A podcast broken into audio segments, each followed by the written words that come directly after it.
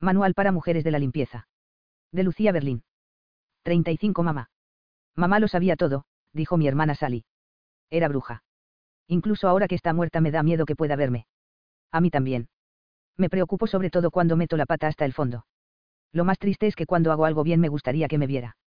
Eh, mamá, fíjate en esto. ¿Y si los muertos andan a su antojo mirándonos a todos, partiéndose de risa? Dios, Sally, eso suena como una de las cosas que diría mamá. ¿Y si resulta que soy igual que ella? Nuestra madre se preguntaba cómo serían las sillas si dobláramos las rodillas al revés. ¿Y si a Jesucristo lo hubieran electrocutado? En lugar de llevar crucifijos en las cadenas, la gente iría por ahí con sillas colgando del cuello.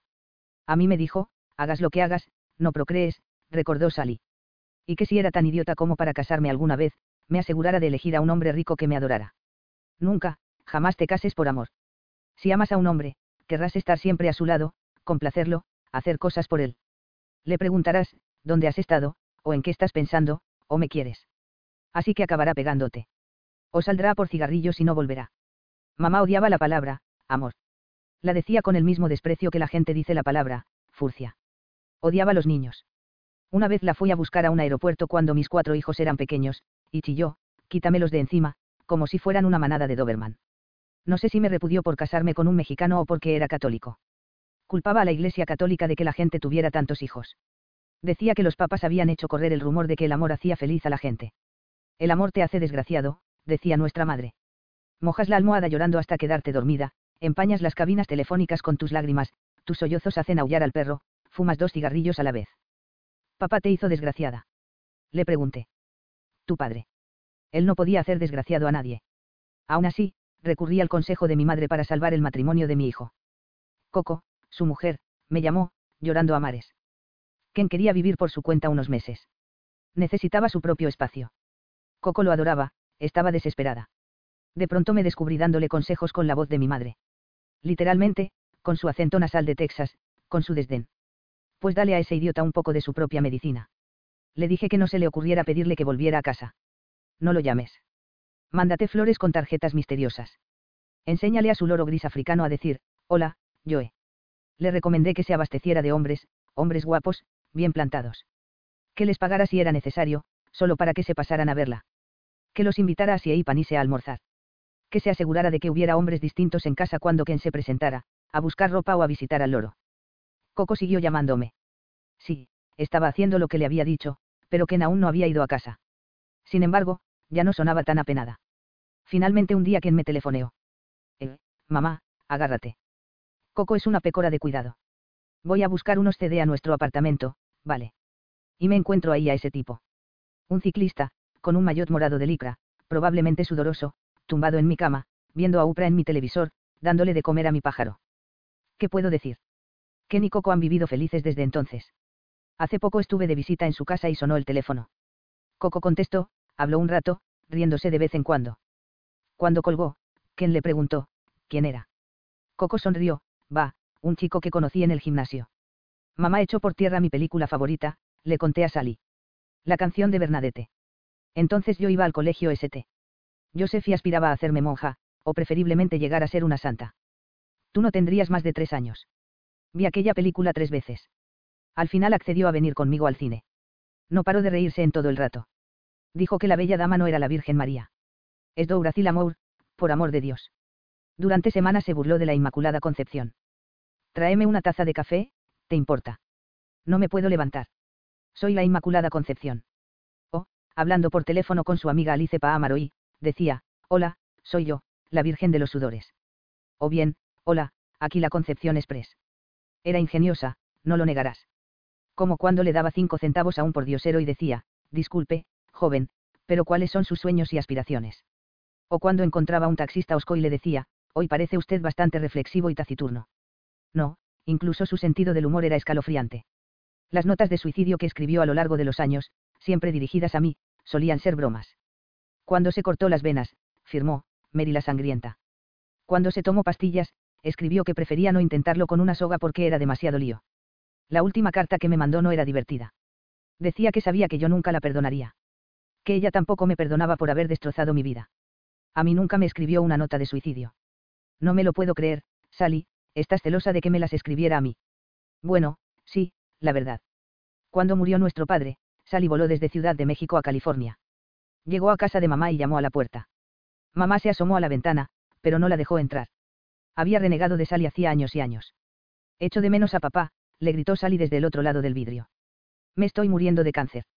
Ahora te necesito, mamá. Ella se limitó a cerrar las persianas e ignoró los golpes de mi hermana en la puerta. Sally lloraba, recreando la escena y otras escenas más tristes, una y otra vez. Al final estaba muy enferma y preparada para morir.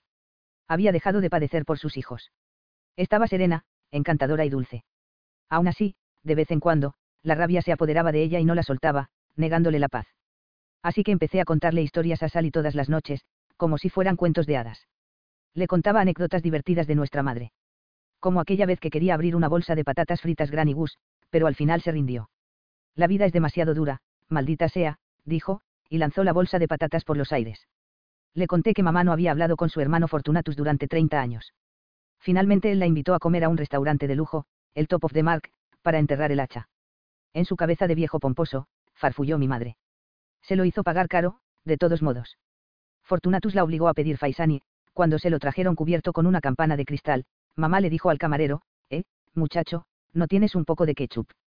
Más que nada le contaba a Sally historias de cómo era mi madre en otros tiempos. Antes de darse a la bebida, antes de hacernos daño. Érase una vez. Mamá está apoyada en la barandilla del barco Ayunou. Va a conocer a Ed, su futuro esposo en busca de una nueva vida. Estamos en 1930. Ha dejado atrás la Gran Depresión, ha dejado atrás al abuelo. Toda la pobreza sordida y el dolor de Texas han desaparecido. El barco surca las olas, ya cerca de la costa, en un día radiante. Ella mira el intenso azul del agua y los pinos verdes en la orilla de esa tierra nueva, virgen. Hay icebergs y gaviotas. Sobre todo debemos tener presente que era una mujer muy menuda, medía poco más de metro sesenta. Solo a nosotras nos parecía enorme. Y tan joven, 19 años. Era muy hermosa, morena y delgada. En la cubierta del barco, se mece contra el viento. Es frágil. Tiembla de frío y de emoción. Fumando, con el cuello de piel esteñido alrededor de su cara en forma de corazón, su pelo azabache. El tío Yule y el tío John le habían comprado a mamá aquel abrigo como regalo de bodas. Todavía lo llevaba seis años después, así que se grabó en mi memoria. Solía enterrar mi cara en las pieles apelmazadas por la nicotina. No mientras ella lo llevaba puesto. No soportaba que la tocaran. Si te acercabas, levantaba la mano como para protegerse de un golpe. En la cubierta del barco se siente bonita y mayor. Había hecho amistades durante la travesía, desplegando sus encantos, su ingenio. El capitán flirteaba con ella. Le servía más ginebra, que a ella le daba vértigo, y la hacía reírse a carcajadas mientras le susurraba, me está rompiendo el corazón, belleza de tez morena. Cuando el barco atracó en el puerto de Juneau, sus ojos azules se llenaron de lágrimas. No, tampoco la vi llorar jamás. Era algo así como escarlata en lo que el viento se llevó. Se hizo una promesa. Jamás volverán a hacerme daño. Sabía que Ed era un buen hombre, íntegro y cariñoso. La primera vez que le dejó acompañarla a casa, en Apsanabanú, estaba avergonzada. Todo era decadente, el tío John y el abuelo estaban borrachos. Temió que Ed no quisiera volver a salir con ella. Pero la estrechó entre sus brazos y dijo, yo te protegeré.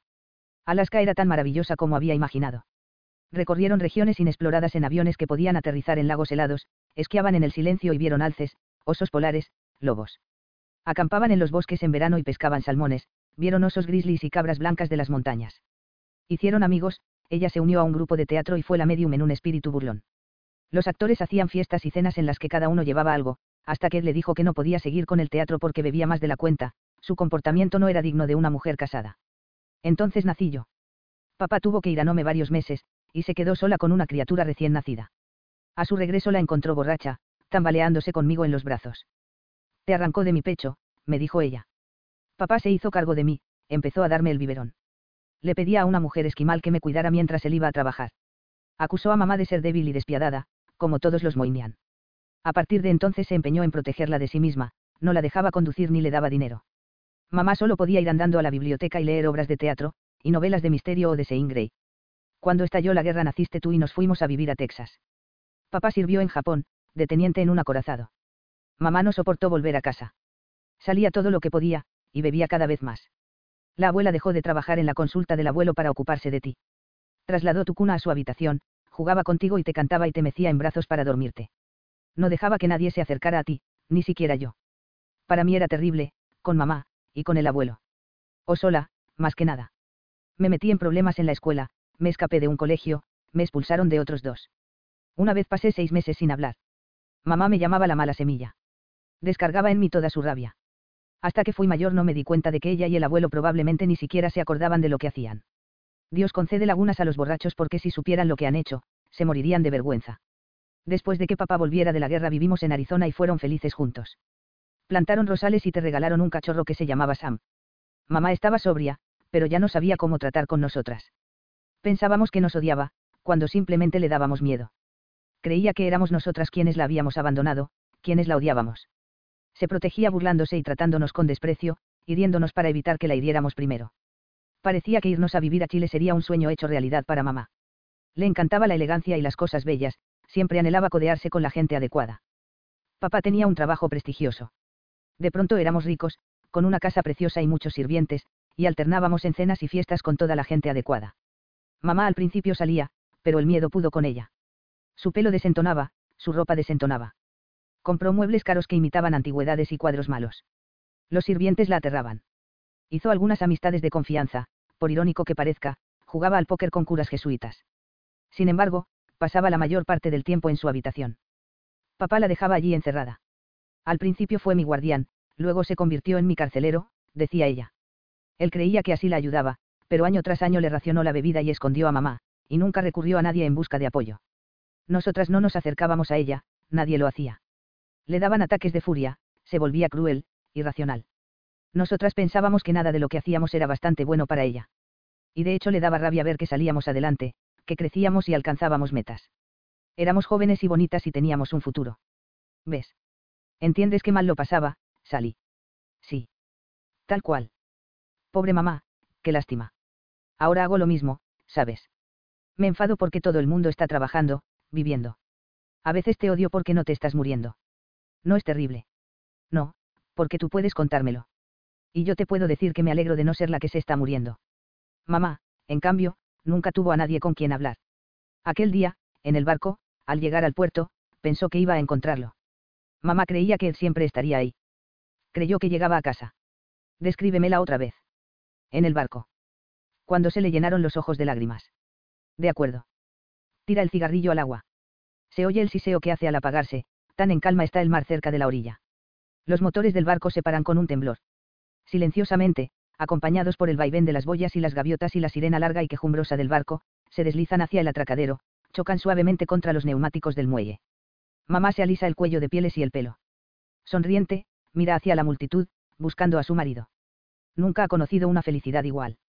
Sally está llorando en silencio. Pobrecita, pobrecita, dice. Ojalá hubiera sido capaz de hablar con ella. Ojalá le hubiera dicho cuánto la quería. Yo, no tengo compasión.